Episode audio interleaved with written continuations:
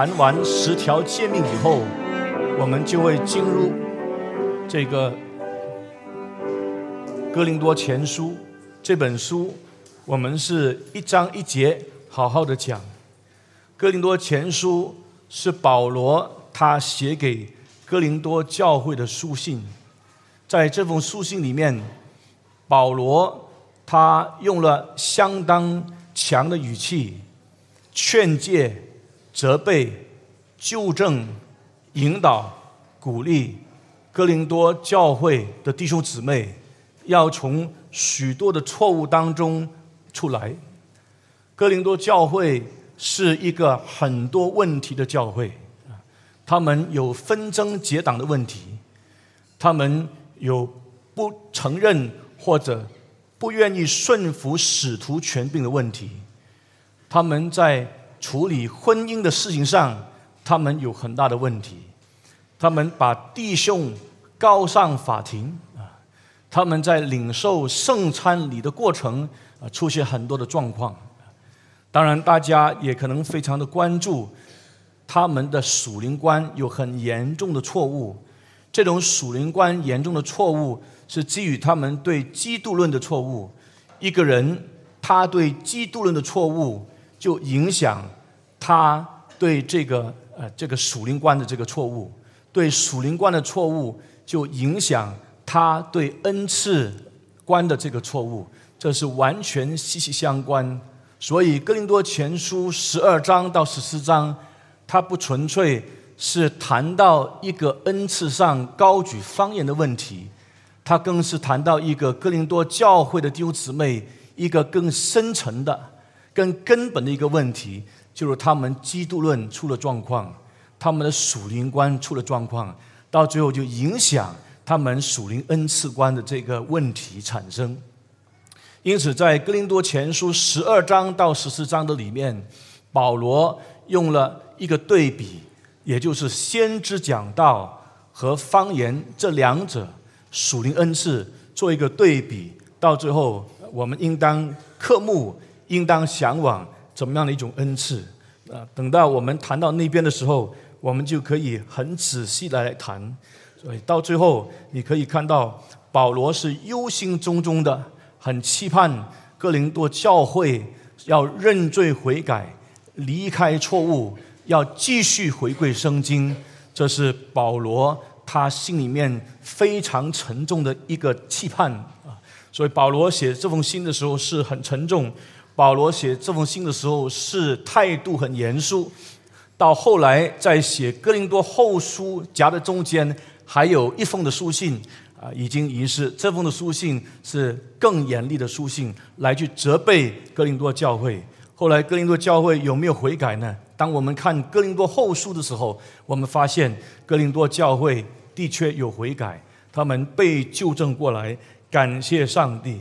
这是哥林多前书，我们稍微做一些的简介。等到我们真正进入哥林多前书这卷书里面的时候，我们就要好好的来讲解。愿上帝啊，借着讲台，无论是我，无论是呃弟兄姊妹，我们都在上帝的话的当中来蒙福。我们今天要看第十条诫命，就是出埃及记第二十章第十七节。你翻到出埃及记第二十章第十七节，这个第十七节就是第十条诫命：不可贪恋人的房屋，也不可贪恋人的妻子、仆婢、牛驴，并他一切所有的。这一条的诫命，我们通常会发现，它似乎。与特别是第八条诫命是有重复的。第八条诫命是谈到不可偷盗，但是这里是谈到不可贪恋人的房屋，也不可贪恋人的妻子、仆婢、牛驴，并他一切所有的。所以有些人他们会认为这个第十条诫命与第八条诫命是有重复的。有些人甚至认为第十条诫命与第七条诫命。不可奸淫也是有重复的，因为这里谈到不可贪恋人的妻子，这个不可贪恋人的妻子就是不可以犯奸淫，所以师傅看来也是与第七条诫命是有重复的。但是弟兄姊妹，我们要了解第十条诫命是很特别的诫命，因为第十条诫命是从动机开始来谈，到最后延伸到行为；其他的诫命是从行为先谈，而里面呢，它隐藏着动机的问题。圣经的伦理永远是这个动机的伦理，圣经的伦理，它永远它所强调的，它所探讨的，它所针对的，不单是一个行为的问题，圣经的伦理，它所针对的也是动机的问题，因为这位上帝他是无所不知的上帝，就是因为他是无所不知。他能够看到我们内心的深处在想什么，他能够真正的知道一个人思想在想什么。我们不知道，因为人都是看外貌。圣经说，上帝是看什么呢？上帝是看内心。我们没有办法百分百，甚至可能都不超过百分之五十来看一个人的内心，因此。我们在与人交往的过程里面，往往我们会出现一句话：“我对他大掉什么眼镜？”认识这个人，到最后原来是这样，大掉眼镜。所以，亲爱的弟兄姊妹，这条诫命它很特别，是因为它是从动机开始，然后才谈到外在的行为啊。这一条的诫命，它就解释了。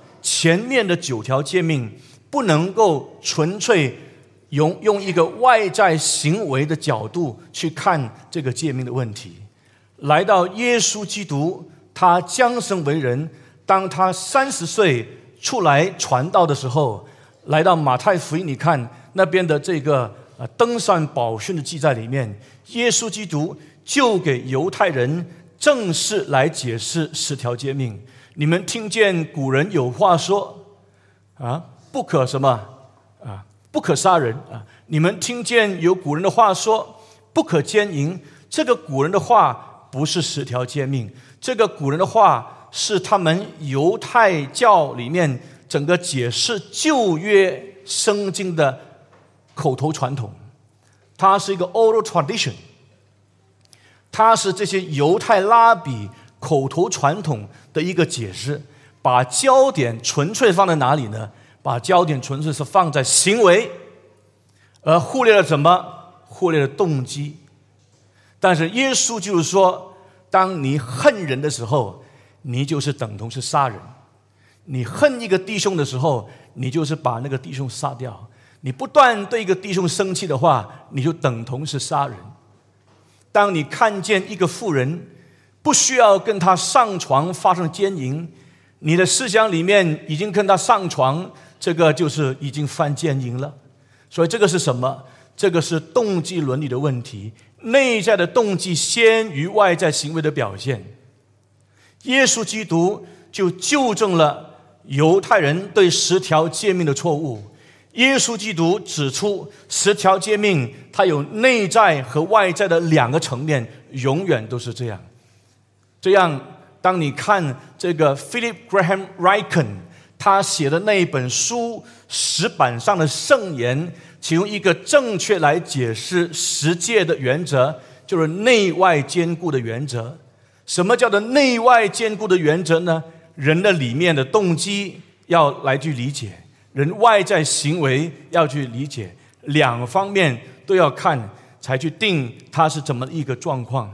所以。我们就要做一个结论，在这个小小的结论里面，让我们明白第十条诫命，它不是对第七条诫命，不是对第十条诫命的一个重复。第十条诫命恰恰成为解释九条诫命一个很重要的关键，就是一个内外解释十条诫命的一个重原则，里面的动机到外面的这个行动。那么我们现在看，不可贪恋人的房屋，也不可贪恋人的妻子、仆婢、牛驴，并他一些所有的。这个贪恋这个希伯来文，如果我们用比较更明白来解释的话，就是它是一种渴望。It is a type of desire。单单这个希伯来文本身，它不是含有罪恶的这个成分。单单这个希伯来文贪恋这中文的这个翻译，不过呢，它这个希伯来文它的意义就是渴望，是一个 desire。你渴望的时候是可以用在正面的。这个渴望，如果这个这个希伯来文的这个渴望这个用词，如果你看希伯这个以赛亚书第五十三章第二节的话，它出现在一节圣经里面啊。你现在看这个以赛亚书。以赛亚书第五十三章第二节，我们非常熟悉这个叫做受苦仆人的呃这一章啊，他是预言那位弥赛亚耶稣基督要来啊。当以赛亚先知他写这个以赛亚书五十三章的时候，那个已经是在主前第八世纪。所以你可以看到呢，在耶稣基督降生以前七百多年的时间，有关于耶稣基督要道成肉身来到这个世界，为我们的罪担当罪行，已经是预言了。你看到何等的这个准确？在以赛亚书第五十三章第二节，请大家念，我请大家好好来念上帝的话，这是敬拜啊，从里到外。我们与一个虔诚敬畏上帝的心来去宣读上帝的话，这个是敬拜啊！每一个细节都是，请大家好好的念，同心同声来念以赛尔书五十三章第二节，预备，一、二、三。你注意，就是那一节，他无家型美容，我们看见他的时候也无美貌。使我们羡慕他的那个羡慕，这个中文字羡慕，英文是 desire，就是在出埃及记二十章十七节这里那个贪恋的希伯来文是一模一样的。那我们再看另外一处的圣经，甚至这个用词呢，不是用在人对上帝的渴慕，不是用在人对上帝的羡慕。诗篇六十八篇第十六节这一节的圣经，甚至是谈到上帝本身的一种的渴望啊，那是诗人的一种描写。你翻到诗篇第六十八篇第十六节，诗篇第六十八篇第十六节，那里出现一句话：“神所愿居住的山。”你看到有一句话出现。神所愿居住的山，那个神所愿居住的山，那个所愿是 desire，上帝的渴望，上帝的羡慕。换句话说，纯粹这个希伯来文本身渴望，它可以是正面的，它也可以是负面的。在二十章十七节，在这里，它是用在一个是一个负面的一种呃上下文的里面。这个渴望是需要一个对象，这个对象就决定了你这个渴望的本身到底是讨上帝的喜欢，还是不讨上帝的喜欢。这个渴望的对象决定了你讨上帝的喜欢，还是不讨上帝的喜欢。而这里很明显，这里他渴望的对象是什么？他渴望的对象。是什么呢？他是别人的房屋，他所渴望的是别人的妻子、别人的仆婢、别人的牛驴，并别人一切所拥有的。换句话说，这里渴望的对象就是别人所拥有的产业。我们要知道，在古代，连妻子、连儿女。都是那个男人的产业，你很难想象。所以，妻子儿女都属于一个男人的一个这个很重要的这个产业。因此，在这里我们可以把它一句话说完，也就是呢，这个贪恋是谈到什么？就是渴望将别人所拥有的产业占为己有，就是这个意思。我重复一遍。这一条诫命，如果你直接这样子来看的时候，很明显就是不可以去渴望啊，不可以渴望别人的房屋，不可以渴望别人的妻子、仆婢、牛驴，一切所有的。一句话，这个贪恋的就是渴望将别人所拥有的产业占为己有。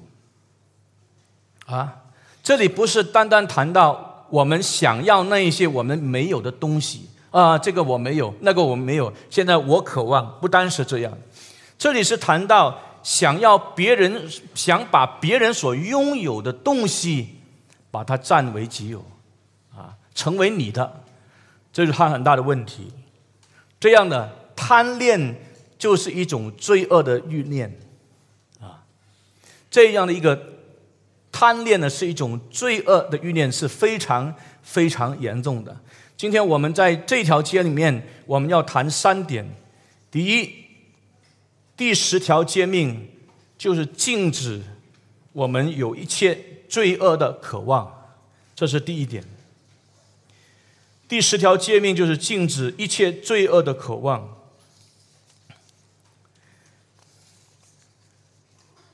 第二点。第十条诫命就肯定了私有产权，你的 private property，你透过这条诫命就肯定了。第十条诫命就肯定了私有产权。第三，第十条诫命教导我们知足、正直、仁爱的真理。第一是。他禁止一切罪恶的渴望。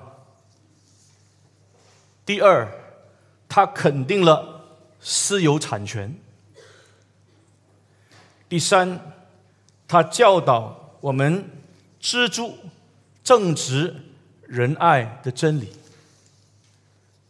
所以你可以看到很清楚，这条诫命它禁止我们对一切。有一种邪恶的渴望，啊，有一种罪恶的渴望，这种罪恶的渴望，如果我们用圣经的例子的话，你可以看看，在伊甸园里面，亚当和夏娃在撒旦的试探当中，你看到从贪恋这个角度去理解当时亚当还有夏娃的心态的时候，他们是。贪一个很特别的东西，他们贪什么呢？他们贪能够好像跟上帝一样去分辨善恶。请问上帝造人的时候有没有给人分辨善恶的能力？有没有？当然有，因为当上帝对亚当吩咐那些话是这样子。他说：“园中树上的果子你可以吃，只是这个分别善恶树的果子你不能吃。”告诉他说：“你吃的日子你必定死。”这个是上帝的吩咐，是上帝的命令。这样呢，作为一个上帝形象的人，他对上帝的吩咐、上帝的命令的回应，永远是从信仰所产生的伦理性啊。我现在也稍微再解释一下这个伦理和道德的这个分分别啊，道德是论什么？道德是论对错，什么是对的，什么是错的，什么是应该做，什么不应该做，这是道德的问题，它的个关注点。伦理呢？伦理它跟探讨为什么这个是对，为什么那个错啊？这个就探讨那个理论基础了。你说这个是对，你说那个是错。要问的问题是为什么？这是伦理问题。所以亚当和夏娃在上帝面前，特别是当上帝他颁布这个话语的特殊命令给亚当的时候，亚当因着对上帝的信仰，给上帝那个回应，永远都是伦理道德性。既然是伦理道德性的话，亚当一定要分辨什么是对，什么是错，为什么是对和错。他之所以是一定要服服从，因为这个命令的本身是上帝给的，这个命令的本身是上帝所颁布的，你就不不可以再问下去。就是因为它是上帝所颁布的命令，它一定是绝对，你就一定要听，亚当就一定要听。谁说在亚当和夏娃还没有吃这个分别善恶树的果子以前，他们不能够分辨善恶？这是一种谬论，完全错误。只是现在问题来了，亚当和夏娃他们的那个其中一个关键的问题，从贪恋这个角度来去理解他们的罪的时候。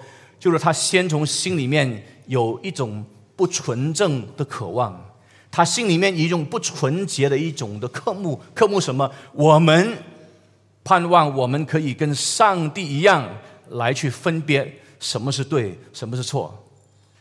意思是说，他们在正在做什么事情呢？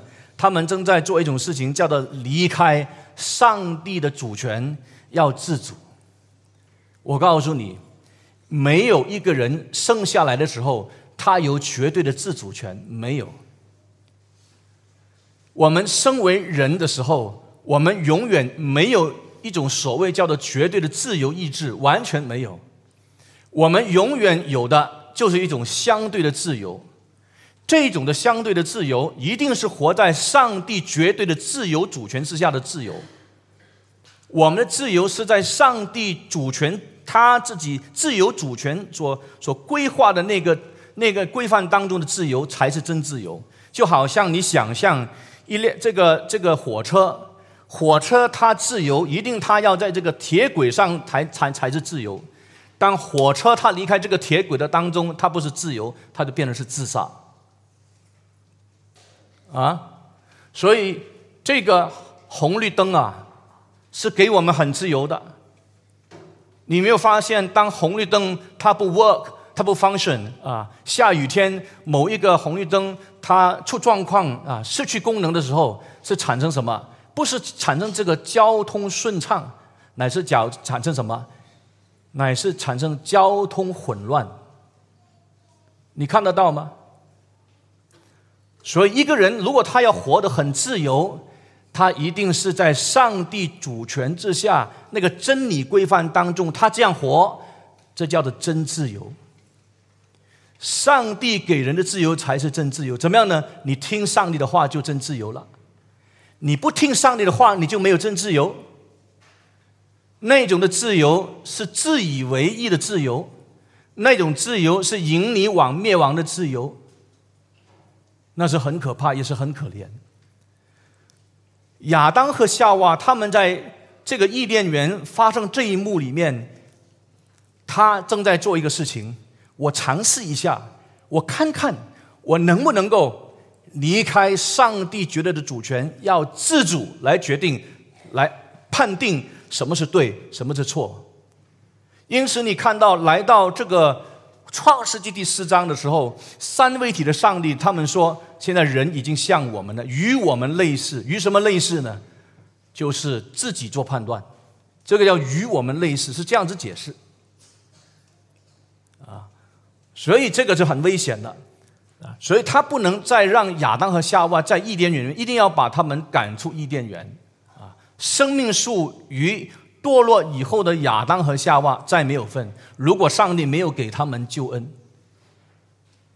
如果上帝没有怜悯他们，他们就完蛋了啊！啊，这一幕以后，你可以到到到新天新地的时候，你见着亚当的时候，你去问问他看，探讨一下他内心深处闪过什么，这个过程是什么？啊，当那天的时候，你可以跟他坐下来啊，喝咖啡啊，喝喝很好的这个龙井。或者是很好的这个普洱啊，坐下来聊聊天，谈这个过程里面他心态是怎么样，跑不了。所以这种罪恶的动机，这种罪恶的渴望，是会玷污一个人的。这种不纯正的动机是会使人啊得到这个误会的啊。当你看耶稣基督在马可福音七章二十一到二十三节的时候。啊，他是谈到一个里外的问题，什么是肮脏，什么不是肮脏？啊，他怎么说呢？七章二十一到二十三节，他说：“因为从里面，就是从人的心里面发出的恶念、苟合啊、偷盗、凶杀、奸淫，他再提提到贪婪、邪恶、诡诈、淫荡、嫉妒啊、毁谤、骄傲、狂妄，这一切的恶都是从里面出来的，且能误会人。这些邪恶的意念，这些是有罪的这个欲望，它能使一个人玷污了，因为它使一个人在没有这种纯正性啊，来去啊处理一些的事情，来去做一些呃这个判断和决定，这是很可怕的。亲爱的弟兄姊妹，今天我们自己要省察我们自己，请问我们贪什么？我巴不得我们讲到这里的时候，站在讲台的我，坐在讲台下面的你，我们都可以做一个信仰的反思。我们应当在这位上帝的面前，我们谦卑下来，我们透过圣灵的帮助，想想我们在这一生当中，请问我们贪恋什么？我们真正渴慕的是什么？也许在礼拜天的时候，看来很渴慕听上帝的道。可能离开这个礼拜堂，星期一到星期六，我们的生活完全不是渴慕上帝的道，我们的圣经就是放在那边，我们动都不动。可能有人真的是这样子，是不是这样子呢？所以这是很危险的啊。有些人他只在这里祷告，离开这个礼拜堂以后，他只有在谢饭的时候祷告，在吃东西的时候祷告。其他的时间完全不祷告，那是很可怕的事情，也是很难想象的事情。因为一个真正重生得救的基督徒，他一定心里面有个渴慕：我要怎么样去好好去读神的话？我怎么去认识上帝的话？我怎么样跟上帝沟通？当你堕入爱河的时候，你才能够明白我讲什么。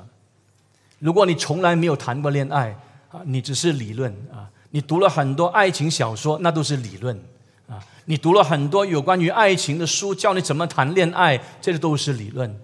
等到你真正堕入爱河以后，你会发现啊，一个这个什么，这个这个什么，一日不见如三秋，可能不是一日不见如山丘，一秒不见如山丘，可能是这样。常常想望。当然，我们在这个过程当中，我们也会被罪所影响。以致我们有些时候，对于我们所爱的，对于我们所爱的主，我们有很多的软弱和懒惰，这是可能的。但是从整个生命的这个整体来看的时候，不可能我们完全没有想过读圣经，不可能我们完全没有想过要好好跟上帝沟通，这个可能性在怎么怎么怎么可能成立？不可能，因为里面有圣灵，圣灵是真理的圣灵。他会给我们对主有一个渴慕，这是很真实的事情。所以，亲爱的弟兄姊妹，这样我们在看这条诫命，我们做一种信仰反思的时候，请问我们真正渴望的是什么？很大可能是你的儿女，你生了第一胎，你把他捧为皇帝虽然你不会叫他皇上，他的名字也不是皇帝。但是他的地位就是皇帝，因为他的这个一举一动啊，他的整个生活的形态就完全操纵你，完全影响你啊。到一个地步呢，我们很难啊。我们也知道这个啊，我们生了孩子以后要养育孩子这个过程啊，特别是母亲，特别是母亲是非常辛苦的啊。有养孩子这个。呃，就是喂奶啊，教养孩子这个过程是非常非常辛苦的，我们都知道。不过呢，这条诫命也的确重新去提醒我们，无论是我们做父亲的，无论我们是做母亲的，我们的孩子永远不可以成为我们的上帝。这个是不纯正的一种动机，以致我们把焦点放在他的身上。啊，我们贪恋什么？今天我们可以看到一些人，他们。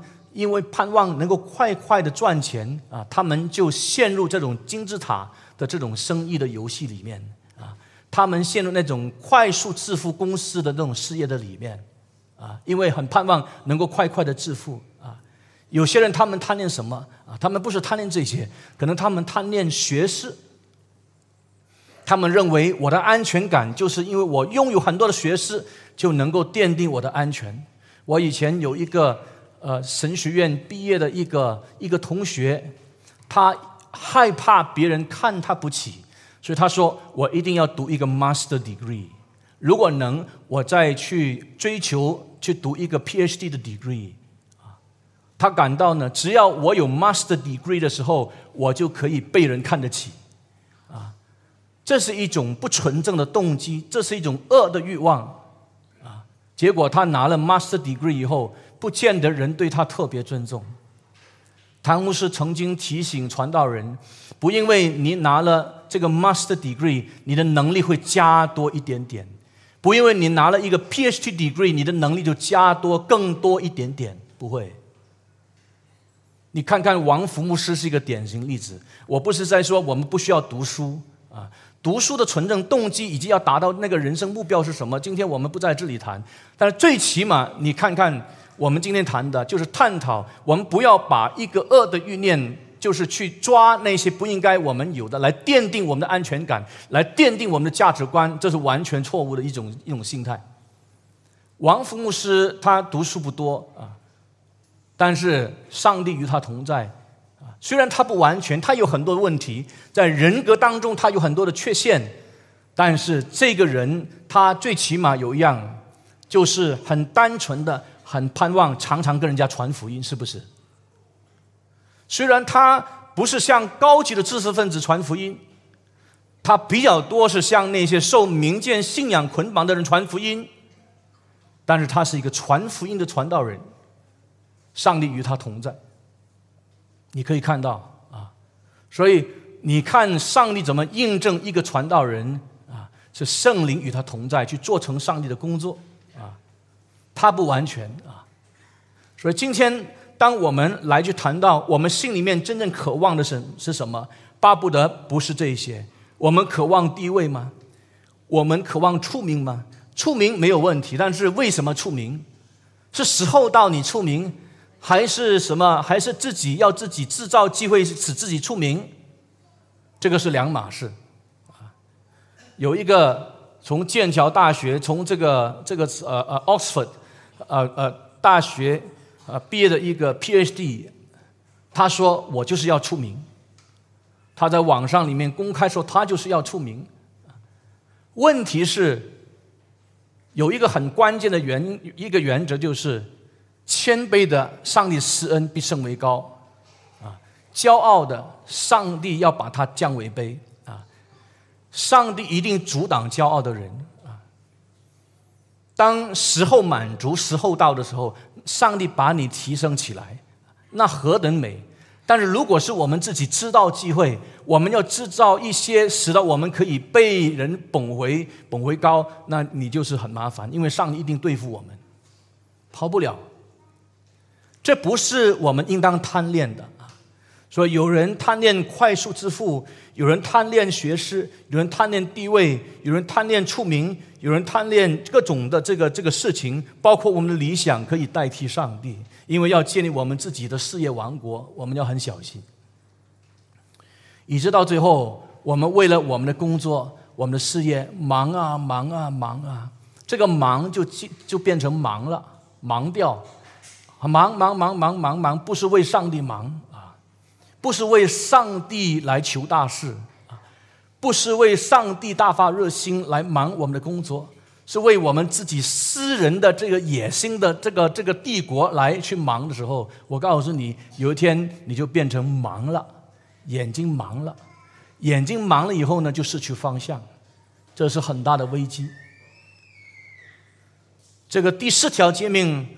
他来禁止一切罪恶的渴望，这些渴望，我告诉你，到最后的时候，不是要去满足上帝，不是要去荣耀上帝，而是为了什么？满足我们自己的虚荣心。我们把这东西抓过来，来满足我们自己。到最后，当我们拥有这些东西以后呢，我们开始会傲慢，啊，讲话的时候语气都不一样了，啊。有一些人有钱以后，讲话的态度、语气都不一样了。有些人有了学识以后，你听他讲话的这个态度和语气都不一样了。啊，有些人当他有了地位以后，你看到他讲话的语气也不一样了。所以，当我们没有的时候，你看到好像还是很谦卑。唐牧师说：“因为他没有嘛，没有当然要谦卑了。那个不叫谦卑，是一种骄傲的反面，就是自卑。但是，当我们开始有一些东西以后呢，我们把那些当成是我们的声明，代替了上帝的时候，慢慢你听他讲话的语气态度就不一样，真的是这样，傲慢。可是我告诉你，圣经有一句话。”他说：“贪财是万恶之根，有人贪恋钱财，就被引诱离了真道，用许多愁苦把他自己刺透了。当我们抓这些本来不是属于你的东西，你一直去抓，一直去抓，一直去贪的时候，不但你傲慢，到最后你有很多的愁苦。这些愁苦不是因为遵守真理而面对逼迫的愁苦，这些的愁苦是因为你陷入。”这些贪恋而有的陷阱所产生的愁苦，那是愁，这个苦上加苦，愁上加愁，你失去人生的方向，完全没有意义。所以我们要重复这条诫命，它很严肃的要禁止我们一切这种罪恶的渴望。一个很典型的一种神学。他常常引诱人陷入这一种的危机里面，就是成功神学。成功神学它有不同的名称，一个名称是叫做 “Name it and claim it gospel”，你宣告就得着的福音，啊，另外一个名字叫做 “Health and Wealth Gospel”。其实我喜欢称它是 “Health and Wealth Gospel”，but finally is a Hell Gospel。你听得明白？你你就知道，这个健康与财富的福音，到最后一定是一个地狱的福音，啊。它有另外一个名字，是叫做 Word of Faith Movement，信心话语的运动，啊，或者叫做 Gospel of Success，成功神学的福音，啊，积极宣告神学的福音，啊，或者叫做成功神学的福音等等。那这些。很多的人啊，我们在这里只谈一个，就是 Joel Austin。那为什么成功神学会发展这么快呢？如果你去看 Joel Austin 在 Texas 啊 Houston Lakewood 的教会里面，在在早期的时候，很快从八千多人就升到一万呃这个这个一万多，然后就四万多人啊。曾经有人说高峰期的时候是六万多人，都很难想象。那为什么呃它的发展能够这么快呢？其实它抓住了人性的一些丑陋点，因为人的贪恋，人性都是向往一种成功、健财、这个健康、发财啊。谁不要成功呢？谁不要健康呢？谁不要发财呢？啊，所以他把焦点放放在什么呢？就是成功，放在健康，放在发财，不是上帝啊。所以，成功神学里面的福音，你发现呢？耶稣是谁？耶稣不是主，人是主。耶稣是成为实现人那种自私自利的、贪恋的、败坏欲望的奴仆。他有点像那个阿拉丁的神灯，擦一擦，他一出来说：“啊，Yes, Master, what can I do for you？我能够为你做什么？”这个就是成功神学里面包装的那个耶稣。那成功神学有一些核心的思想。可能我们在这里要做一个交代，啊，第一，成功神学的一其中一个很关键的核心思想就是思想控制物质，an elevation of mind over matter。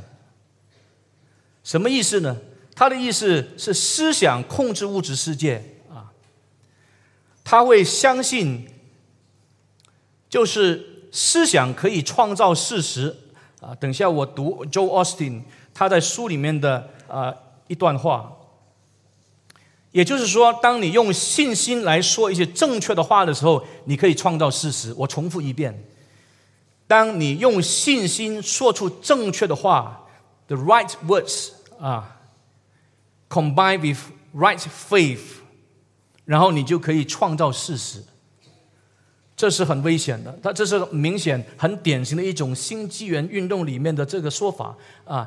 Joe Austin，你听他呃，在他的书里面呢，啊，这个《Your Best Life Now》那是二零零九年的一本的着作啊。我我先用英文来说啊，他是这样子讲的，你注意听。他说：“There is a miracle in your mouth. If you want to change your world, start by changing your words. If you learn how to speak the right words and keep the right attitude, God will turn that situation around. 你把它翻译的时候，就是你的口可以产生奇迹。如果你想改变你的世界，首先要改变你的话语。如果你学会说出正确的话，并保持正确的态度，上帝就会扭转局面。请问谁是主？变成上帝不是主了，你是主，因为你用话语来控制上帝，这就是他的这些很很很很可怕、很危险的这个说法啊。然后你注意，第二，除了他这个提到，嗯，我们刚才谈到这个思想控制物质，这是他们的信仰，还有他把人高举为小神，把人高举起来。把人高举为小神，little God，啊，它里面是谈到，他说神是与人是合一的，人必须向神敞开，让神进来啊，说了很奇怪的一些话。他说呢，人在生命本质与神生命的本质是相同的，只是程度不同。换句话说什么呢？上帝跟人的本质是相同的，只是上帝比较厉害，上帝比较 power 大一点，人的 power 比较小一点。而且他说，因为人是按照上帝的形象所造，上帝说话就产生这个世界，所以人说话也能够产生事实。这个就是成功神学里面他们的信念，这是他们的信仰。但是这是错误的，原因是上帝跟人之间永远是一个不能跨过的本质上的差异。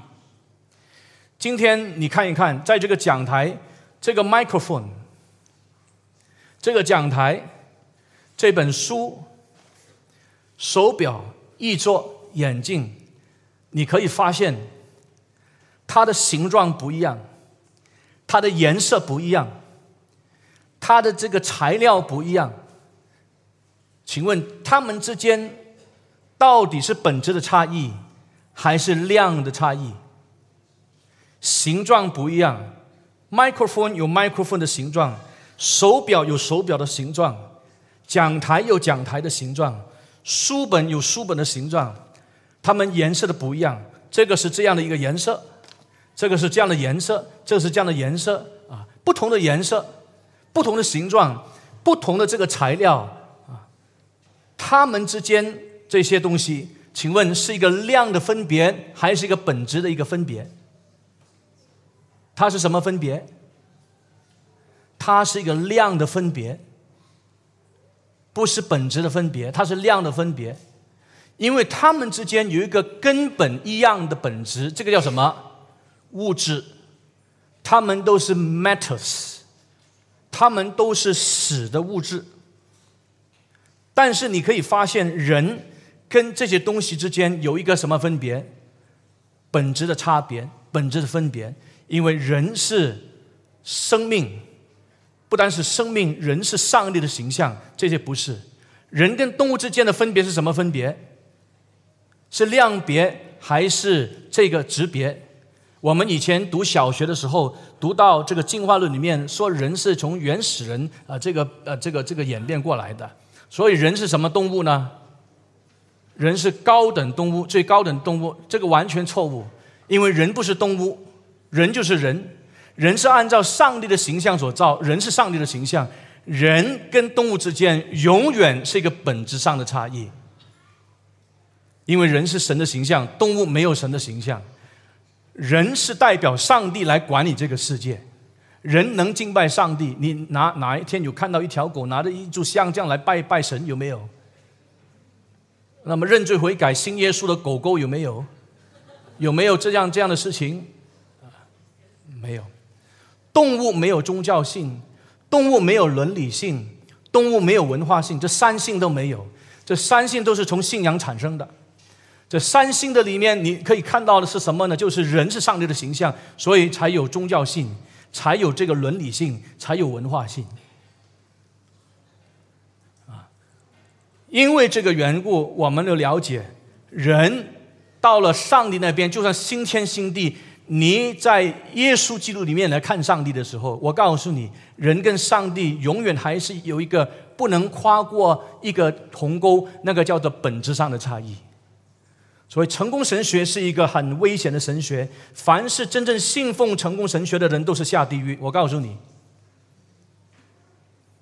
我们千万不要以为 Joe Austin 这些人他们是真正信耶稣啊，很可怕。我有本书叫做《Health, Wealth and Happiness》，and this is hell Gospel。啊，你看他这么分析 Joe Austin，圣经的回应是因为时候要到。人必厌烦听纯正的道理，耳朵发痒，就随从自己的情欲，增添好些侍妇，并且掩耳不听真道，偏向荒谬的言语，这是很可怕的。啊，第二，第十条诫命肯定了私有产权。我现在宣读这个世界人权宣言里面，我告诉你，世界人权宣言。这些的作家不一定都是基督徒，但是我们不能否定过去整个西方世界曾经受基督教信仰的影响，包括人权的这个奠定。当他们坐在一起，在这个一九四八年十月十号在巴黎召开这个大会来拟定这个世界人权宣言的里面，来到第十七条的时候，肯定了人的这个私有产权。他怎么说呢？人人得有单独的财产所有权，以及同他人合有的所有权。任何人的财产不得任意这个剥夺，这样的一个一个概念，永远不可能发生在共产党政府。他如果有的话，也是很勉强。因为共产的思想里面就是要呃共有制，而不是私有制，所以共产政府它永远继续打压私人界。现在这个中美贸易战开打了这么久，一段漫长的时日，现在没有办法，慢慢要逼使习近平的这个政权要往这个方向跑。不过背后还是会会耍很多花招，包括最近的这一次，在这个中国啊两两两三轮的啊这个这个对谈，没有，其实严格讲起来还没有取得很大这个进展。因为如果中国改革开放，它一定是从体制以及它内在内层深圳这个结构要要改革。如果要改革的时候，它的媒体就要自由。媒体自由的时候，Facebook、Google 这些就是要开放。当信息开放的时候，共产政权就是岌岌可危，就是动摇。所以它哪里会开放？它不可能，它会想尽办法拖延啊。所以求上帝怜悯，但是呢，圣经在这个第二这十条签里面，它这个就给我们一个基础了。这个基础让我们可以合法的拥有产产业啊，这个产权的合法拥有者啊。所以世界人权宣言里面第十七条就谈到这个事情。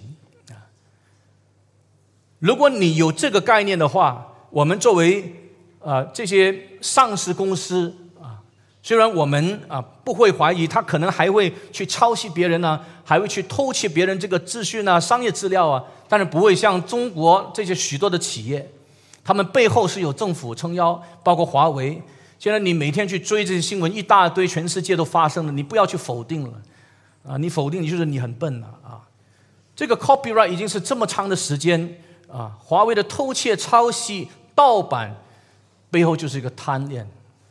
而且政府撑腰，它不是纯粹属于一个公司的行为，它不是纯粹属于一个财团的行为，它是一个国家很可怕的这个行为。现在继续给人家抓包，被提供的提供，被被去边缘化的边缘啊，我们就是拭目以待。所以，如果这样跑下去的时候，华为很大可能性是死路一条。有一本书，如果你能在 library 借，或者我不知道我们的这个嗯资源中心有没有，这是北京大学出版社出版的一本书，叫做《基督教对文明的影响》（Under the Influence）。是一个美国的社会学者，他也是一个基督徒，叫做 Alvin Smith。他的里面这个第八章呢，他谈到这个劳动和经济自由的尊严里面，也特别有一小段谈到财产权和个人的自由的问题。它的基础是什么？是第十条诫命，以及第八条诫命，不可偷盗；还有第十条诫命，你不可贪婪，你不贪别人所拥有的，不是你的，是别人的，把它据为己有，这是很严重的罪。第三点，我们要谈的是第十条诫命，就是教导我们要知足，知足要正直，要仁爱。啊威斯敏的小要理问答第八十问啊，Westminster Short Catechism 啊，上会有班的啊，你可以自己去看小要理问答里面第八十问，他说第十条诫命吩咐什么呢？第十条诫命吩咐我们要对自己的境况境况完全知足。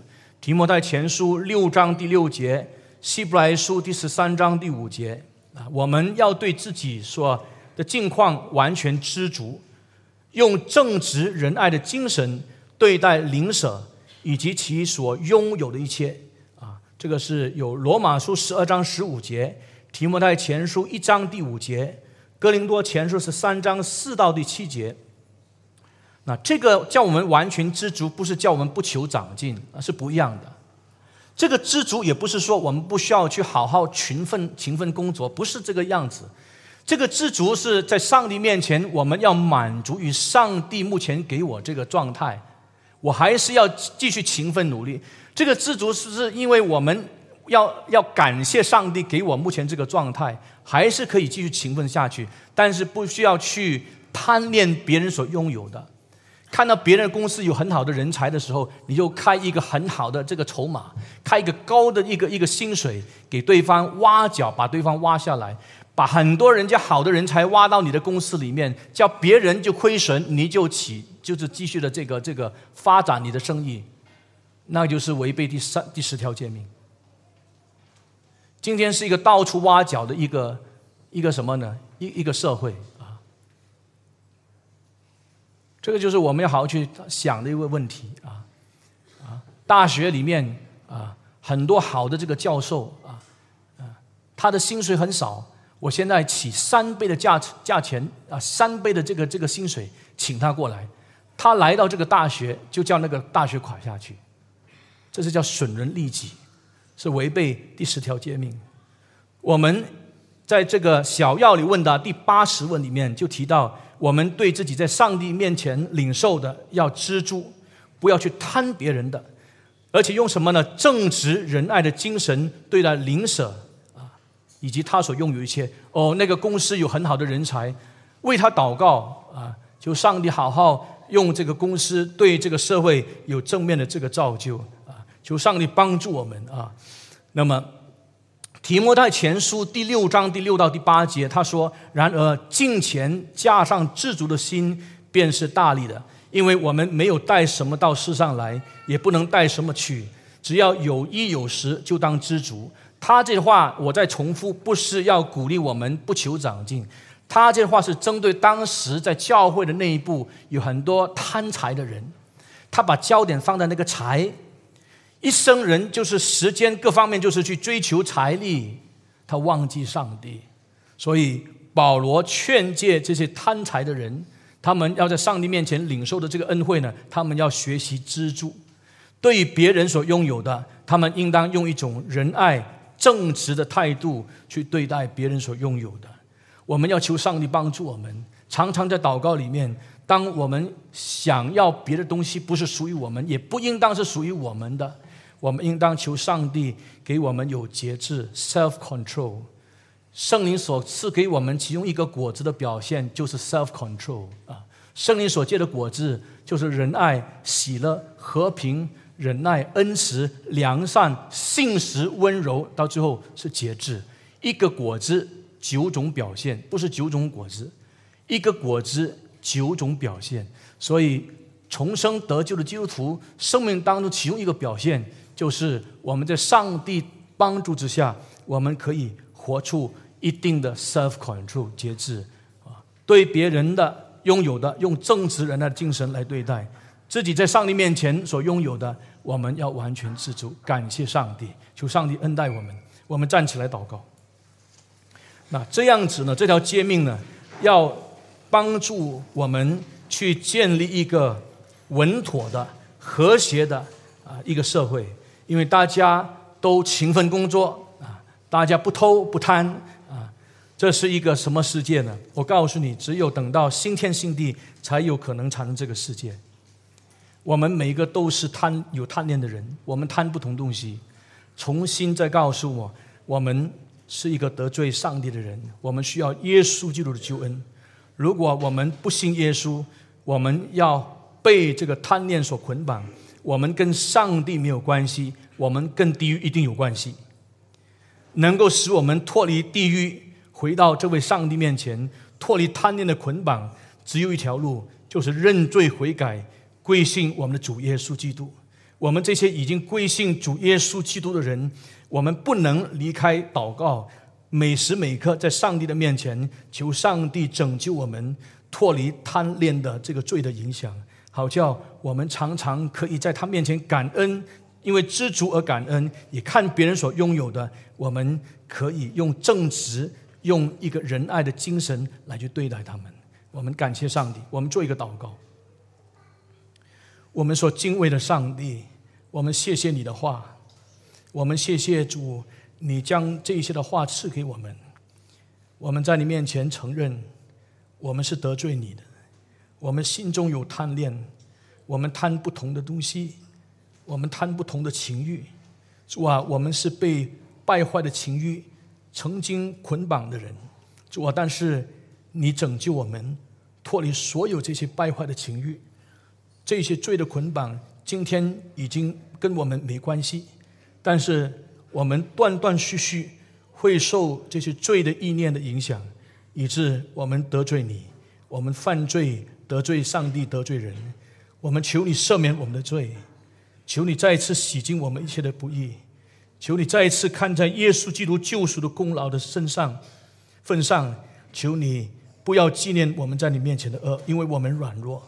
主啊，在今年新的一年的里面，愿上帝。你把加倍的恩惠在我们身上，好让我们在你面前得着胜利的大能，去得胜许多贪恋的情欲的这些陷阱。